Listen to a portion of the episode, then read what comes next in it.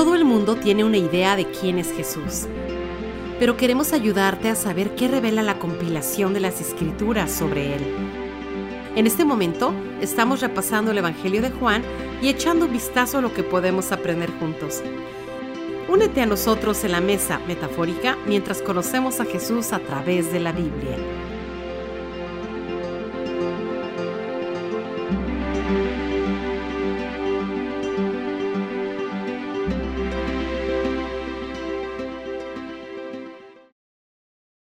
Bienvenidos todos a la Mesa de Jesús. Yo me llamo Elliot Reina, estoy aquí con el doctor Nicolás Benditi y estamos profundizando eh, lo más que podemos en el Evangelio de Juan.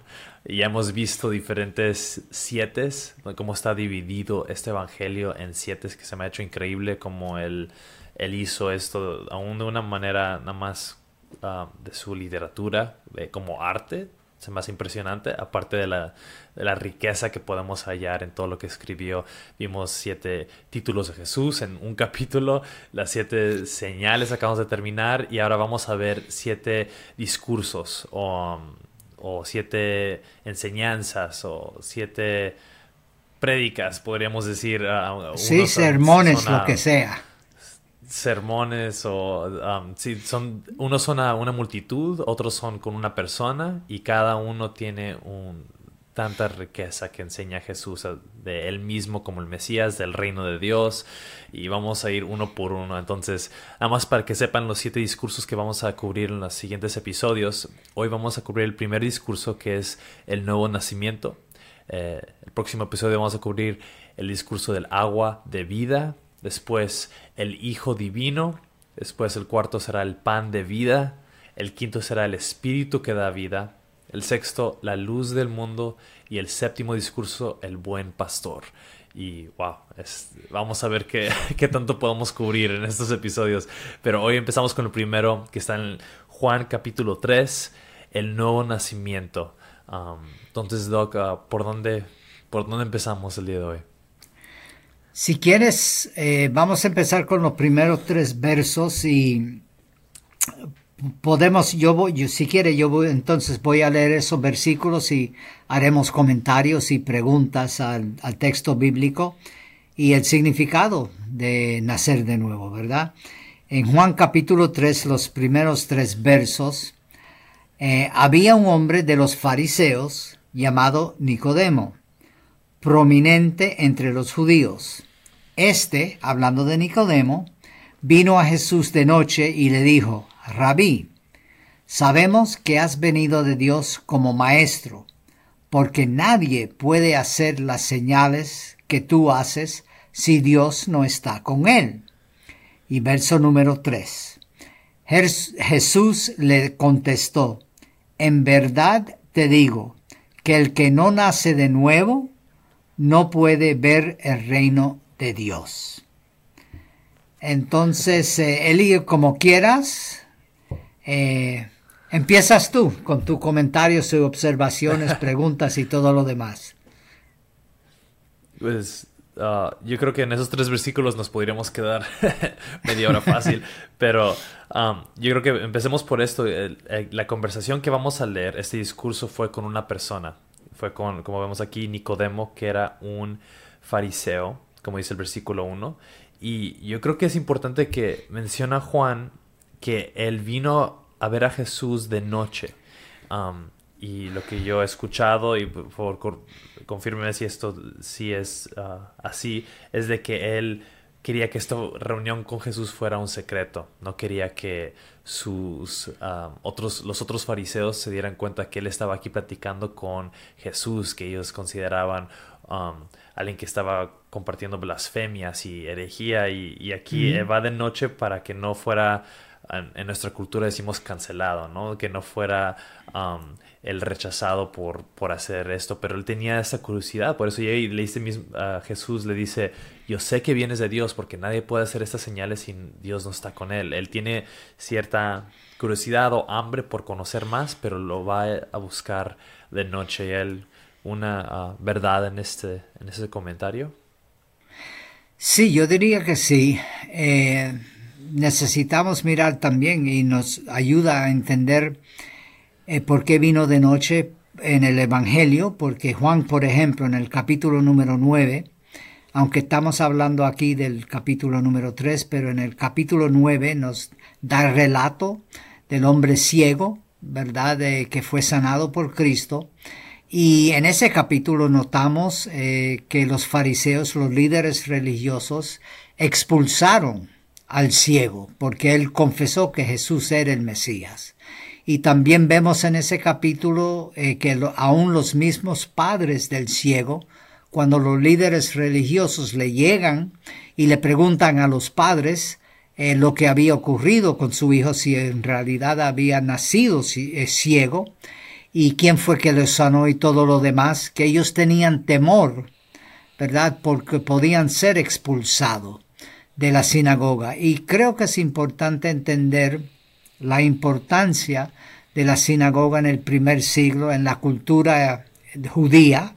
Las implicaciones era no solamente ir a, vamos a decir como hoy en el, en el siglo XXI, ir a la iglesia el domingo para los que solamente van los domingos y lleva tu vida, sino alrededor de la sinagoga era la vida del pueblo. Había muchas implicaciones, no solamente lo que era la vida religiosa, pero la educación y todo estaba en el centro, la sinagoga. Entonces, eh, al alguien expresar que Jesús era el Mesías, eh, estaban en peligro. Estaban en peligro personal, pero también la familia y todo lo demás en cuanto a las presiones puesto por la sociedad judía.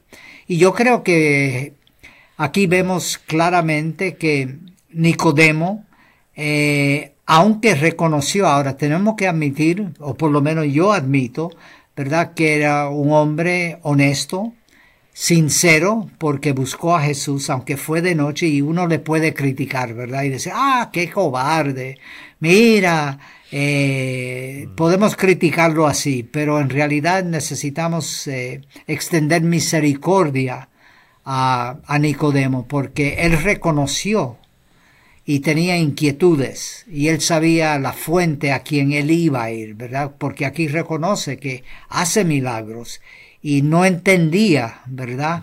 Cómo eso podía ser si no era el Mesías. Entonces le llega a Jesús, aunque fuese de noche, y no nos olvidemos que nos dice aquí que era un hombre prominente, importante en la sociedad de su día. Y al serlo, si vamos a decir Jesús lo hubiese hecho públicamente, eh, igual podían llegar muchas personas y decir, pues mira, Nicodemo cree eh, que Jesús es el Mesías, etc. Entonces eso podía causarle mucho, muchas dificultades.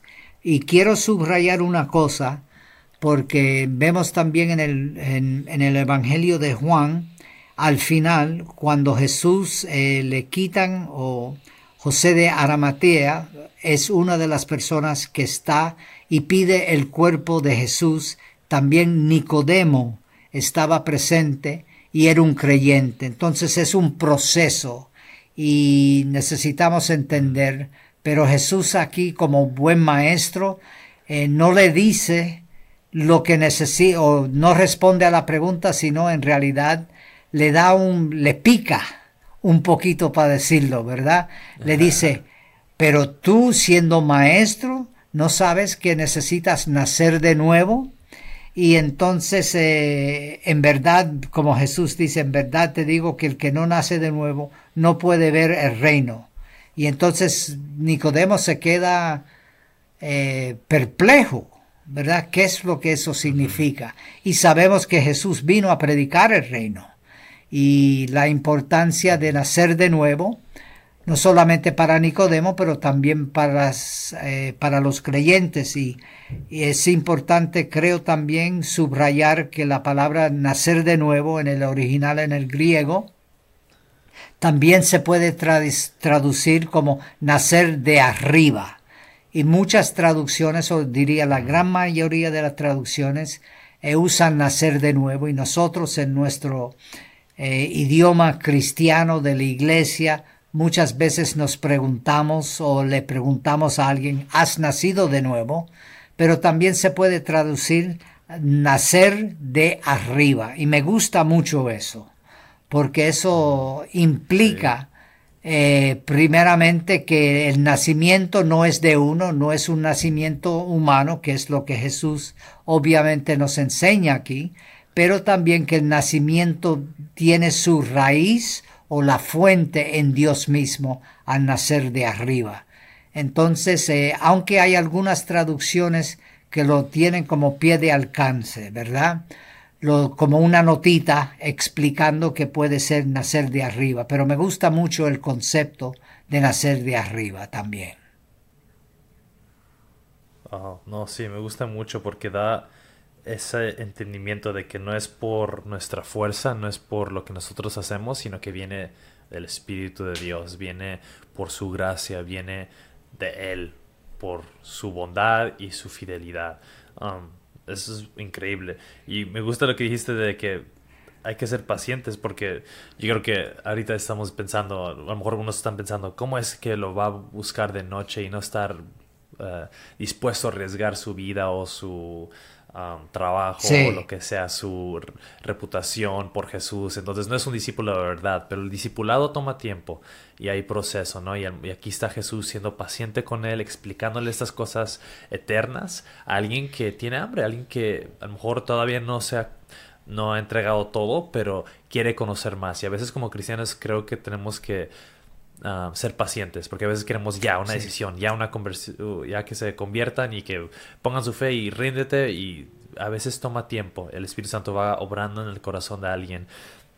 Pero estas verdades que le está explicando, yo creo que él va muy profundo porque sabe que él debería entender, porque él es un maestro de la ley, él conoce el Antiguo Testamento y está haciendo referencia a estas cosas y al reino de Dios y como tú dices tú, al nacimiento o nacer de nuevo, pero nacer de arriba. Eso eh, me gusta mucho, lo voy a anotar ahí en mi Biblia, que también es una traducción del, del griego original. Um, pero no sé si queremos explicar un poquito más qué significa nacer de nuevo, porque es una frase que usamos mucho en el mundo cristiano y muchos dicen es el lenguaje, el cristianismo, este que usamos eh, palabras que a veces, yo creo que la mayoría a veces ni sabemos qué, qué significa. ¿Qué significa nacer de nuevo? Um, cuando, Jesús menciona esto? Pues las implicaciones y creo que necesitamos entender la profundidad de lo que es nacer de nuevo, ¿verdad? Porque uno puede decir, pues mira, uno nace de nuevo y ya tenemos todo hecho. En otras palabras, ¿verdad? Se abre la puerta, caminamos dentro y después continuamos, pero es, es mucho más profundo. Y no es solamente Juan en el capítulo 3 que nos habla de nacer de nuevo, sino lo vemos en Pedro. Eh, él nos escribe sobre nacer de nuevo, no tanto, eh, pero Pablo es en realidad el que nos ayuda a entender la profundidad de nacer de nuevo, ¿verdad? En el sentido, porque nacer de nuevo no es solamente comenzar, un comienzo, sino es una implicación de una vida en el presente y también una vida que uno recibe en el futuro. Entonces, eh, como dije antes, es la puerta que se abre, pero uno camina en ella, ¿verdad? Por ejemplo, eh, si miramos a Pablo, los escritos de Pablo, y uno que me encanta es Efesios capítulo 2, y podemos mirar eso, las implicaciones de lo que, la riqueza en realidad que tenemos al nacer de nuevo. Y como dijiste, Elliot, muchas veces usamos ese lenguaje, pero no entendemos la profundidad, las riquezas que hay en eso, que es solamente el comienzo, ¿verdad? Eh, Efesios capítulo 2, verso 4 en adelante para, para mirarlo de una manera breve. Pero Dios, que es rico en misericordia, por causa del gran amor con que nos amó, otra vez aquí vemos Juan 3, 16, ¿verdad? Aun cuando estábamos muertos en nuestros delitos, en otras palabras, uno puede físicamente estar vivo, ¿verdad? Pero estamos muertos espiritualmente. Y Pablo dice, en cuanto estábamos muertos en nuestros delitos, otra vez, nos dio vida juntamente con Cristo. En otras palabras, que hay una nueva vida, hay una vida en Cristo. Por gracias ustedes han sido salvados. Otra vez lo que mencionaste antes en cuanto nacer de arriba. Vemos aquí por gracia ustedes han sido salvados, que es obra redentora de parte de Dios. Él inicia, Él comienza la obra, ¿verdad? Y con Él nos resucitó, otra vez hablando aquí Pablo en cuanto a la comunidad de Efesio. Eh, él nos resucitó y con Él, en Cristo, nos sentó en los lugares celestiales en Cristo Jesús. Aquí podemos parar y tener media hora más, una hora más, dos horas más en las riquezas de todo esto, ¿verdad? Porque eh, lo que las implicaciones es que nosotros, no solamente, solamente la comunidad de los efesios, sino nosotros también estamos sentados donde Cristo está. Claro, físicamente cuando me miras a mí o yo te miro a ti, estamos aquí, pero espiritualmente nosotros estamos en lugares celestiales donde Jesús está actualmente. Ahora, eso nos habla de no solamente el, al, el al pasado, cuando nosotros estábamos muertos, ahora tenemos nueva vida, pero nos habla del presente, que nosotros actualmente estamos sentados en lugares celestiales posicionalmente. Es importante subrayar eso, posicionalmente donde está Cristo. Pero vamos a continuar a lo que Pablo nos muestra, verso 6. Y con él nos resucitó y con él nos sentó en los lugares celestiales en Cristo Jesús a fin de poder mostrar en los siglos venideros. Otra vez notamos aquí que nos habla del futuro, las sobreabundancias, riquezas de su gracia, otra vez, por su bondad para con nosotros en Cristo Jesús. Tenemos el pasado, habíamos o estábamos muertos, ahora el presente estamos vivos, sentados en lugares celestiales donde Cristo está actualmente, pero en el siglo venidero, en otras palabras, en el futuro, nosotros, ¿verdad? Eh, tenemos riquezas en Cristo Jesús. En otras palabras, que Dios no ha terminado con nosotros, que tenemos un futuro, asegurado en Cristo Jesús. Y otra vez vemos en el verso número 8 eh, los, el famoso versículo que se usa muchas veces para decir que somos salvos por gracia, eh, porque por gracia ustedes han sido salvados por medio de la fe, y esto no procede de ustedes, sino que es don de Dios.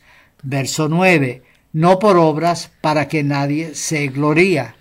Otra vez, nosotros recibimos a través de la gracia el regalo de Dios, que es la vida eterna estábamos muertos, ahora al nacer de nuevo, nosotros nacemos de nuevo, eh, tenemos el, el presente, ¿verdad? No somos condenados, somos perdonados por lo que Cristo hizo por nosotros, pero aún se pone mejor, porque por toda una eternidad nosotros vamos a estar con Él.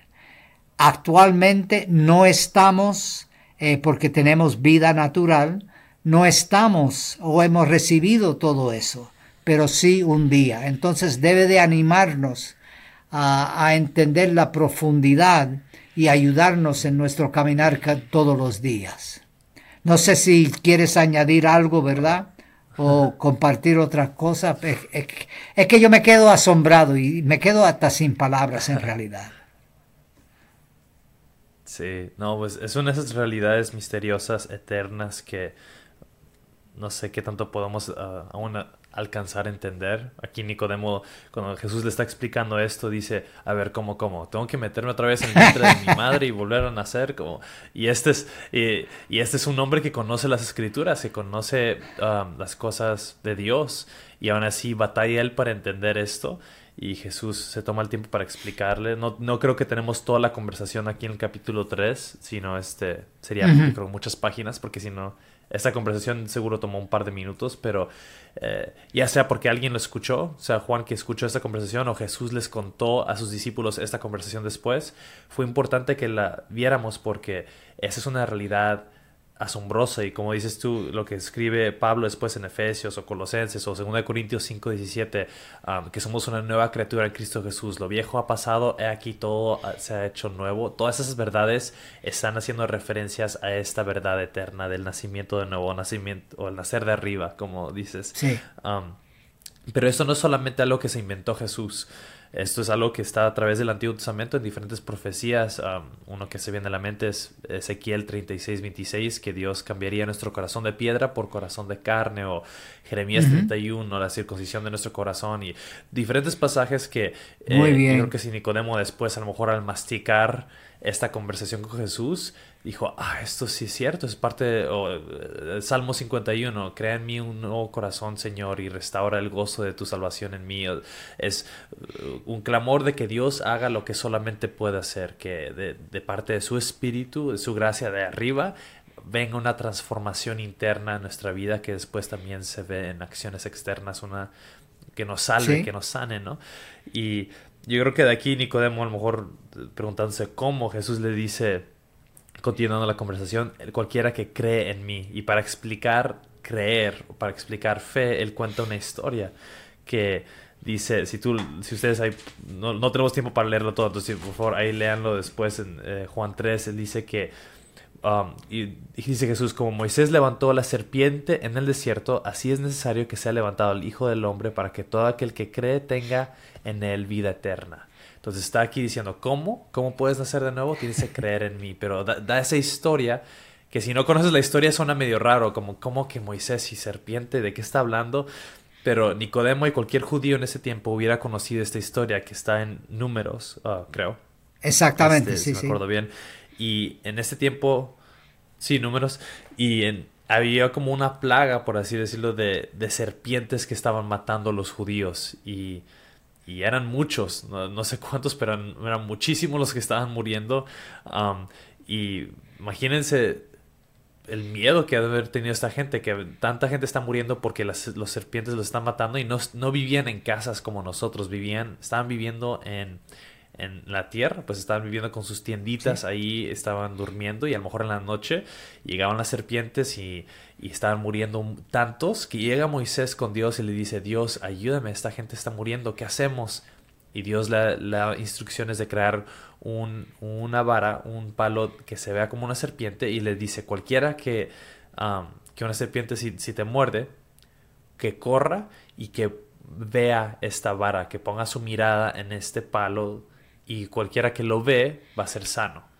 Entonces así sucedió cuando alguien mordía una serpiente, en vez de enfocarse en intentar sacar el veneno o sanarse ellos mismos con sus uh, ideas de medicina, yo qué sé, tenían que correr y poner su mirada en esta, en esta vara y en ese momento eran sanados. Entonces dice Jesús, de igual manera que tenían que ver, ustedes tienen que creer en mí y tendrán vida eterna. Y ahí viene esta, esta idea de esta conexión, ¿no? De igual que nuestra vista no, no es nuestra obra, pero en qué está puesta nuestra vista, ahí está el poder.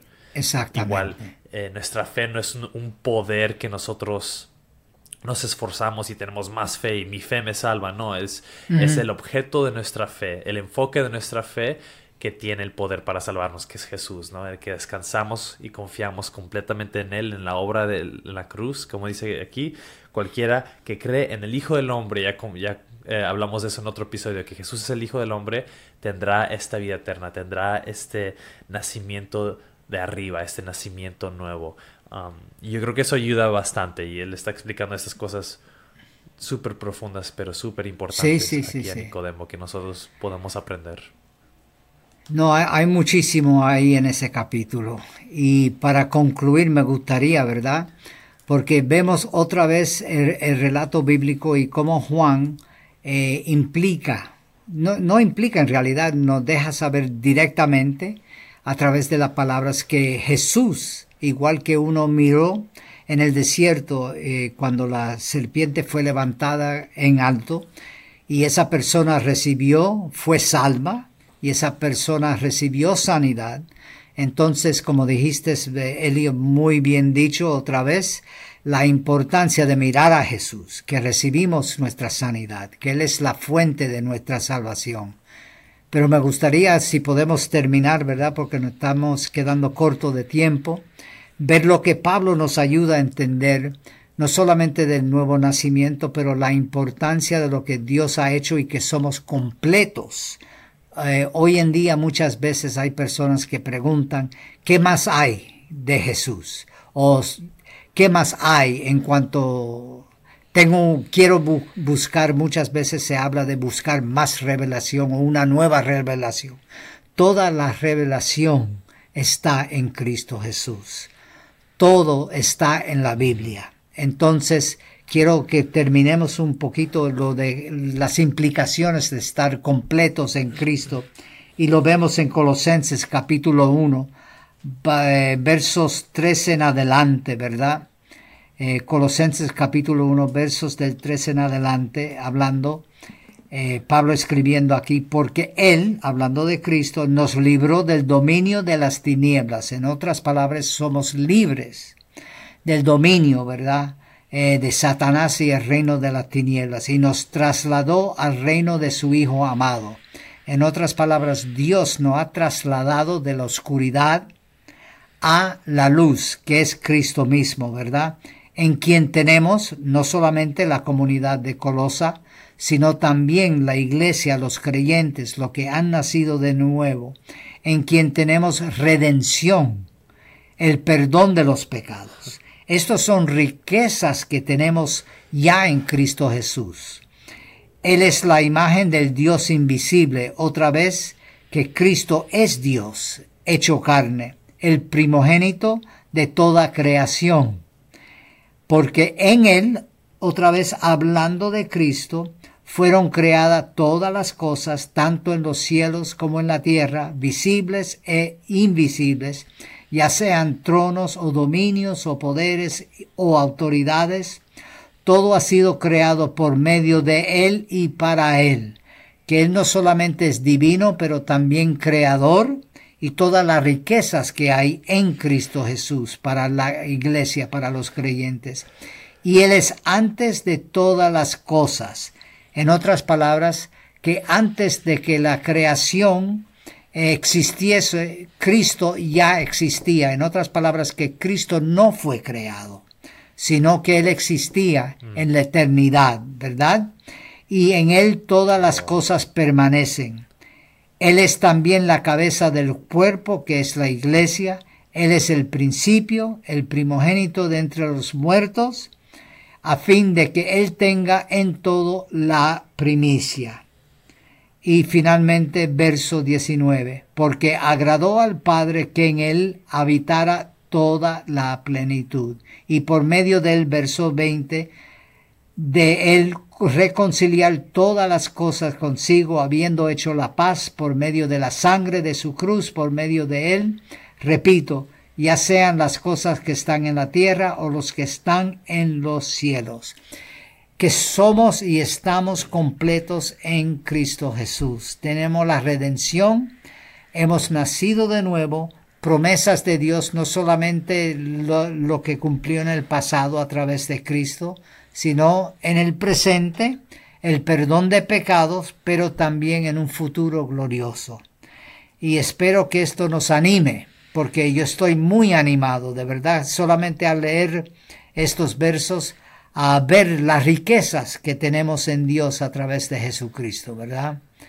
Eh, y esto de nacer de nuevo es mucho más de solamente ir un día y no quiero menospreciar o que alguien escuche que estamos eh, minimizando la importancia de nacer de nuevo, sino que ampliemos nuestros ojos a ver que hay tanto eh, en nacer de nuevo y continuar la vida que tenemos en Cristo Jesús.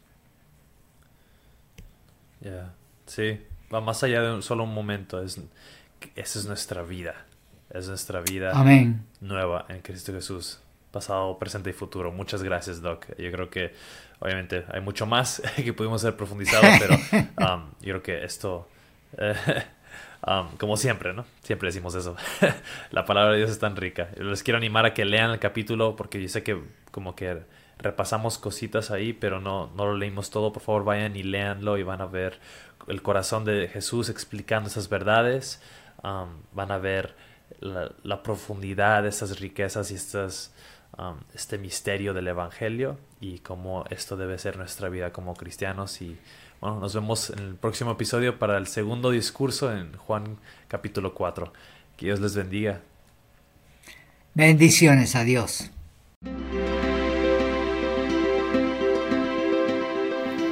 Gracias por escuchar al podcast La Mesa de Jesús. Nuestra oración es que estas conversaciones sean una bendición para cualquiera que busque saber quién es Jesús y para aquellos que buscan conocerlo aún más.